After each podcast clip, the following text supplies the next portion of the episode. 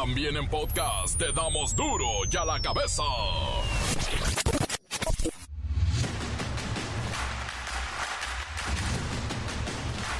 Miércoles 24 de enero del 2024, yo soy Miguelito Fernández y esto es Duro y a la cabeza, sin censura. Asegura el presidente López Obrador que jueces, magistrados y ministros del Poder Judicial son los verdaderos verdugos del pueblo. En Culiacán, Sinaloa, se reportan distintos hechos en las últimas 24 horas. Han fallecido seis personas. Los cuerpos presentaban signos de tortura. Hay nerviosismo en Culiacán. El cantautor estadounidense Larry Hernández inicia el año con polémica, ¿eh? Aparece en un video posando con armas de grueso calibre, con un cuerno de chivo, una K-47, según las redes sociales. Larry Hernández estaba en el estado de Guerrero celebrando un cumpleaños privado. Placebos y medicinas para las molestias de la gripe suben de sopetón 15% y ya cuesta más de mil pesos el puro tratamiento para salir del catarrito. Mil pesos. Luego de salvar a la jirafa Benito, colectivos animalistas van al rescate de la elefanta Eli, considerada la más triste del mundo por la condición de hacinamiento y soledad en la que vive. Pobrecita elefanta. El próximo jueves será ejecutado por asfixia con nitrógeno Eugene Smith, condenado a la pena de muerte en Alabama por el asesinato de una mujer en 1988. La asfixia con nitrógeno es un método doloroso que se usa para matar cerdos. El reportero del barrio nos tiene más, más muertos en su nota roja. La Bacha y el Cerillo piden a la Federación Mexicana de Fútbol que se comprometa en el caso del atropellamiento de Torreón contra aficionados del equipo contrario. Comencemos con la sagrada misión de informarle porque aquí no le explicamos las noticias con manzanas, no, aquí las explicamos con huevos. Llegó el momento de presentarte las noticias como nadie más lo sabe hacer. Los datos que otros ocultan, aquí los exponemos sin rodeos. Agudeza, ironía, sátira y el comentario mordaz. Solo el duro y a la cabeza. ¡Arrancamos! Durante la mañanera, el presidente Andrés Manuel López Obrador aseguró que el Poder Judicial goza de beneficios financiados con el presupuesto del pueblo y paradójicamente los llamó los verdugos del pueblo. Y en el mismo sentido, el presidente hizo su planteamiento, que lleva haciéndolo ya varios meses en torno al Poder Judicial, y dijo que también se debe limpiar de corrupción a los poderes judiciales de los estados del país. Se tienen que limpiar eh, todos los eh, poderes judiciales en los estados y el Poder Judicial Federal. Y la mejor manera de hacerlo es con la participación de los ciudadanos, con el método democrático. Aseguró que para alcanzar una reforma en el Poder Judicial se debe reformar la constitución, las constituciones locales, a fin de que las autoridades del Poder Judicial no sean designadas por los funcionarios mismos de ese poder, sino que sean electos por la ciudadanía. Que no sea eh, de arriba, en donde se escoja a los que van a ser jueces, magistrados, ministros, que no sea el poder ejecutivo quien propone al legislativo y ahí se nombra, sino que sea una elección con voto directo, libre, secreto. López Obrador se consideró a sí mismo con autoridad moral para proponer estas reformas porque recordó que cuando fue jefe de gobierno en la Ciudad de México no propuso a ningún juez ni magistrado, sino que hacía consultas entre los integrantes del Tribunal Superior de Justicia. De modo que considero tener autoridad moral para decir, no solo lo deben de elegir los magistrados al presidente del Tribunal Superior de Justicia en un Estado, lo tiene que elegir todo el pueblo. Porque también pues son muy pocos, 30, 40, 50, y hay este, componendas, como sucede en el Poder Judicial Federal, que se lo entregaron al conservadurismo desde hace tiempo. El presidente insistió que los ministros de la Suprema Corte de Justicia de la Nación pues tienen muchos privilegios, sueldazo. Mostró una tabla en la que aparecen todos los ingresos de un solo magistrado. Son más de 790 mil pesos mensuales. Simplemente tienen una prima de 43 mil pesos mensuales, 43 mil pesos para caso de retiro. Por eso, por eso el presidente López Obrador los llamó hoy los verdugos del pueblo. La nota que te entra. Duro ya la cabeza.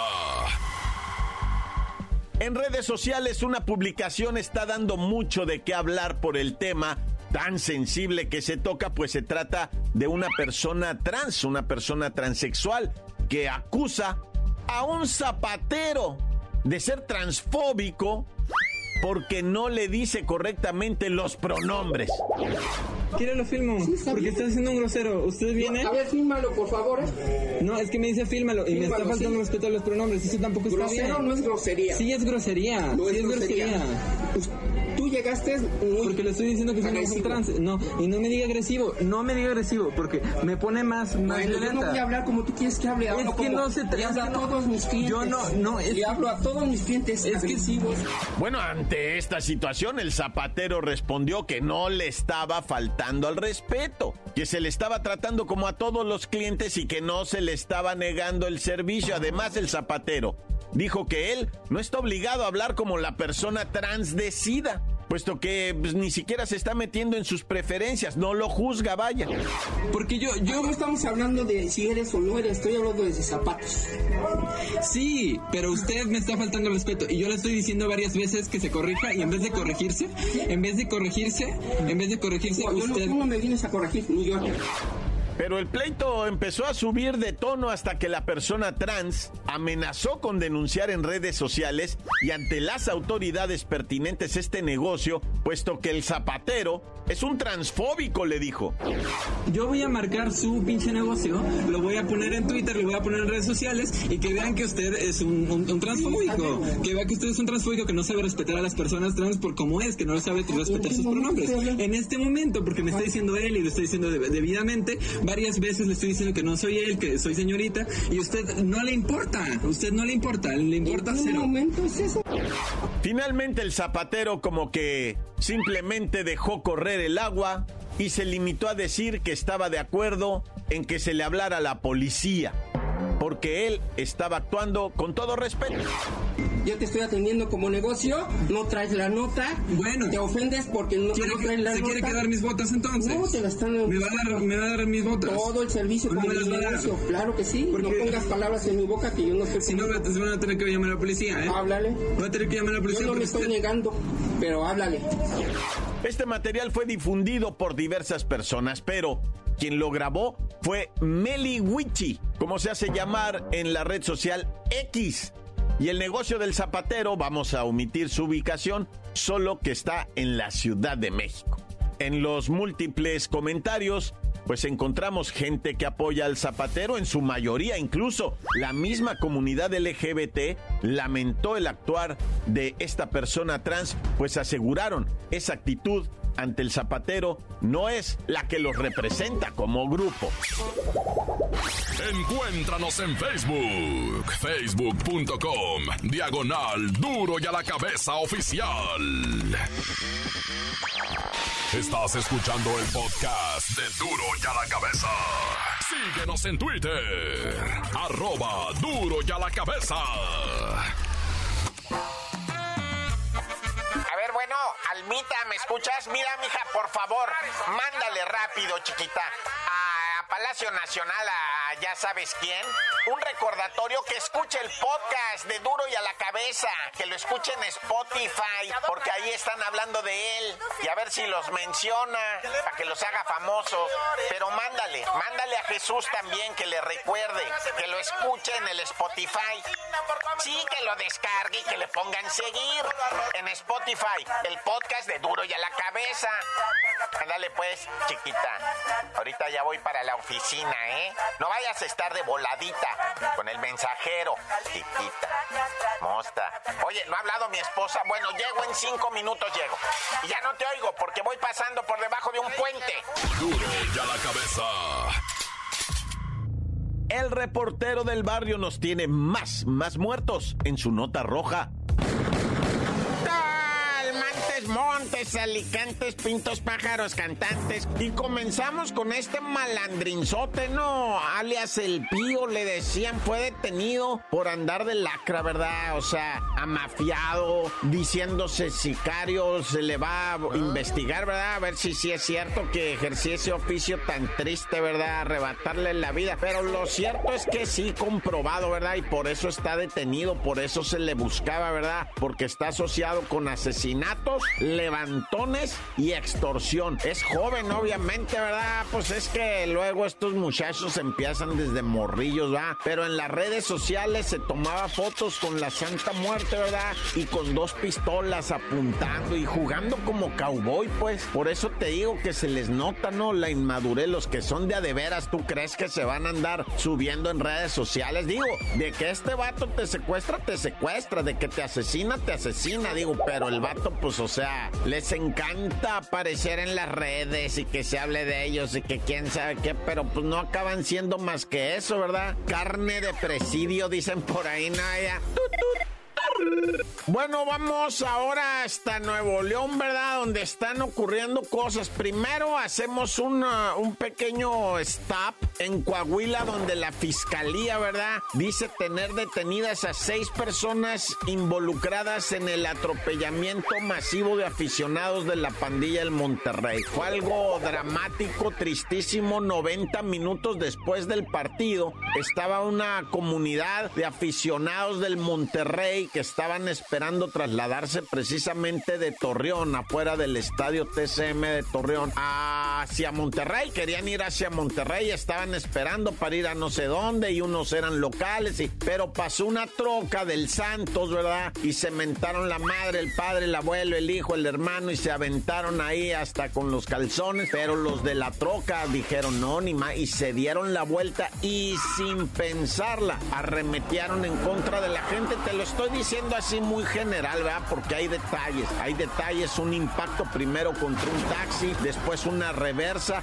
eso ya es alevosiva en taxi. O sea, ya cuando mete reversa para agarrar viada e írsele en contra a la demás gente, que en los videos que subieron tristemente se mira cómo se les reventaron las piernas, fracturas expuestas, una mujer muerta y los vatos riéndose y la gente de ahí diciendo, órale, los vamos a descuartizar a todos ahorita. O sea, una cosa horrible de de dementes, de verdaderos, eh, o sea, psicópatas. Bueno, pues dice la Fiscalía de Coahuila, no, dice, no fue intencional, fue un hecho aislado en donde no se ve odio, ni se ve alevosía, ni se ve ventaja, fue un accidente. No, no, o sea, en Monterrey es lo que yo quería decir, ¿verdad? En Monterrey sepultan a una señora y en Coahuila dicen esto, no, pues están tristísimos en Monterrey, todo el mundo exige justicia y bueno, el que se quiere lavar las manos más rápido es tanto el Club Santos, ¿verdad? Como la misma, pues la esta de fútbol mexicano, como la Federación haya.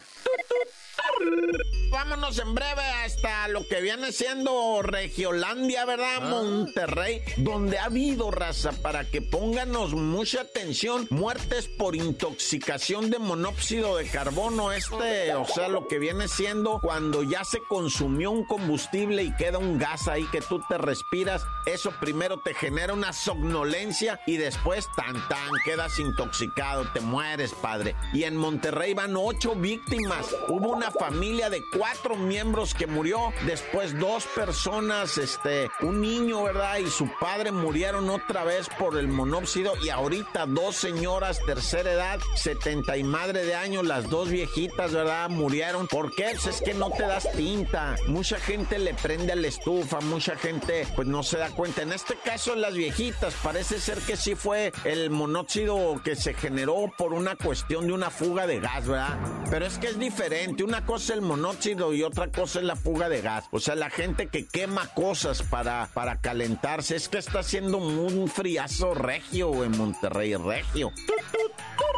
Bueno, y, qué, bárbaro este tema va, que se suscitó el fin de semana pasado, donde un joven de 17 años es herido por su hermano y el morro estaba dormido y llegó su hermano de 19, Aarón, y le entierra un cuchillo, o sea, le rasga el cuello y lo empieza a querer asesinar. El morro llega el papá, lo detiene y es que, ¿sabes qué? El morro Aarón acababa de matar a su mamá. O sea, lo del hermano ya era un ataque, segundo ataque dentro de su casa. Él llegó en la madrugada presuntamente con influencias de drogas y se metió a asesinar primero a su mamá, le cortó el cuello y después se fue por su hermano. A su papá no lo alcanzó a matar, pero está detenido el morro. Él mismo se entregó, él mismo sin hacerla de jamón de nada, nomás eso sí, con una enorme sonrisa y la cara ensangrentada. Es de terror la foto, ¿eh? La foto del Aarón de 19 años después de haber matado a su madre en feminicidio y haber intentado matar a su hermano, cortarle el cuello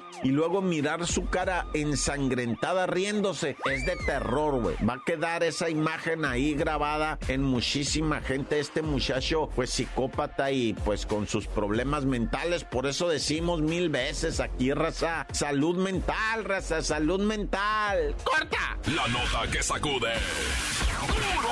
¡Duro! ¡Duro ya la cabeza! Encuéntranos en Facebook, facebook.com, diagonal duro y a la cabeza oficial. Esto es el podcast de duro y a la cabeza. La Bacha y el Cerillo piden a la Federación Mexicana de Fútbol que se comprometa en el caso del atropellamiento de Torreón contra aficionados del equipo contrario.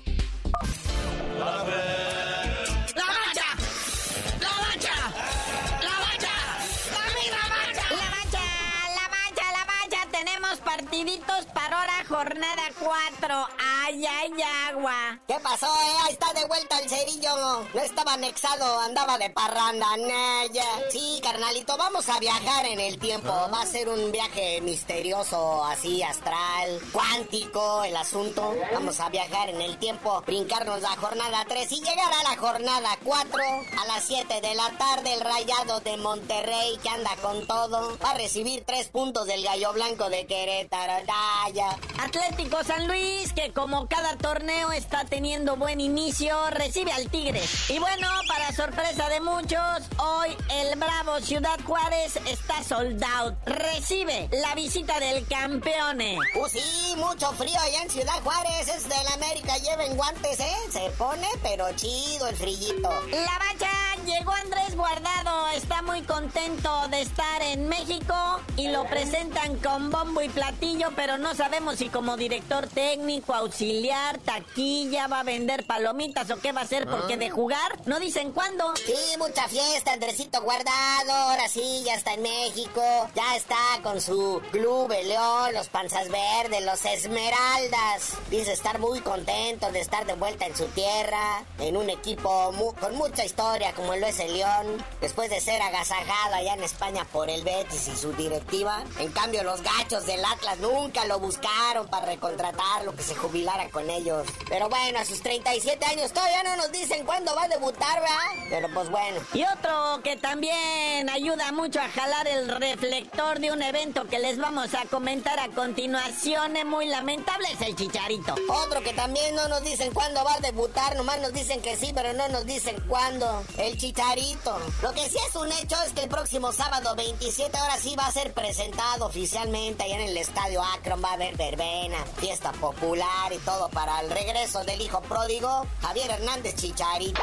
Recordemos que el viernes las chivas juegan allá en Tijuana y como Chicharito está en Los Ángeles, última hora se viene con ellos ahí en el vuelo charter, ¿va? Para ahorrarse una lana. Pero sí, confirmadísimo lo de Chicharito, lo de su presentación. Así nos lo dice Jorge Pietrachancla de ESPN, don David Medrano de TV Azteca. No más que el asunto va a ser ahora cuándo va a jugar, ¿va? Porque pues también está en recuperación de una importante lesión, dice la nota periodística. Pero mire, partidos de media semana, jugando el campeón, el América visitando al Bravos, Chicharito firmando con el Chiverío, Guardado que viene con el León. Todo esto es así como que muy obvio, ¿verdad? O sea, volten para otro lado, menos Patorreón. Oye, sí, esto del territorio Santos Modelo, esta tragedia.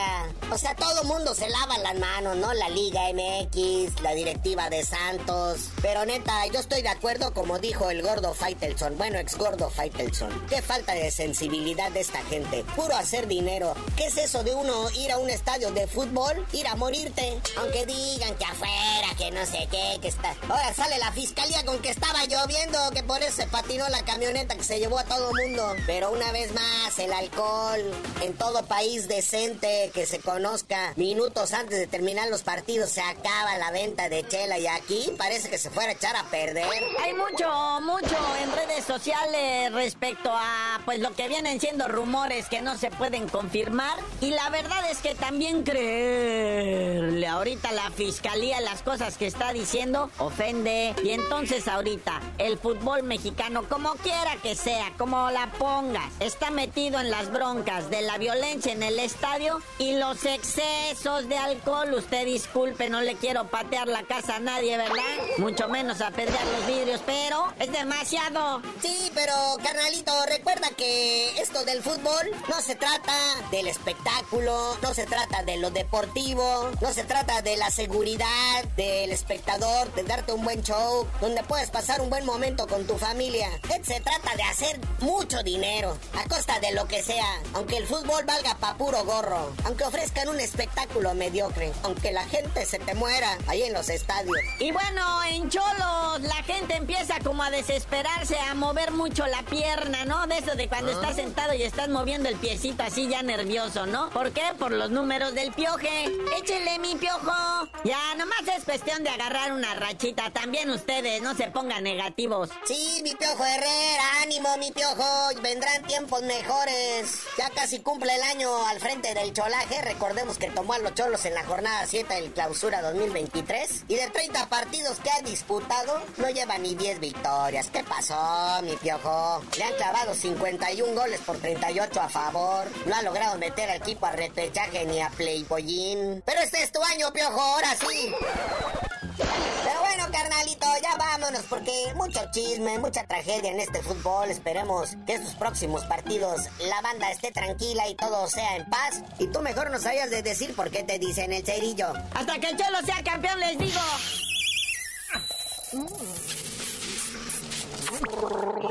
¡La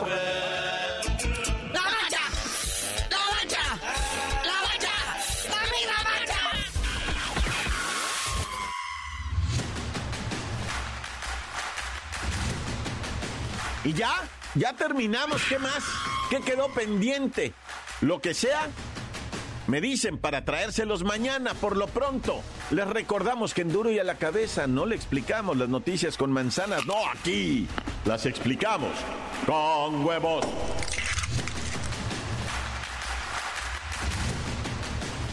Por hoy el tiempo se nos ha terminado. Le damos un respiro a la información, pero prometemos regresar para exponerte las noticias como son. Duro y a la cabeza es Miguel Ángel Fernández, Arturo González, Eddie González y la producción de Luis González, el señor X. Una producción original de MBS Radio.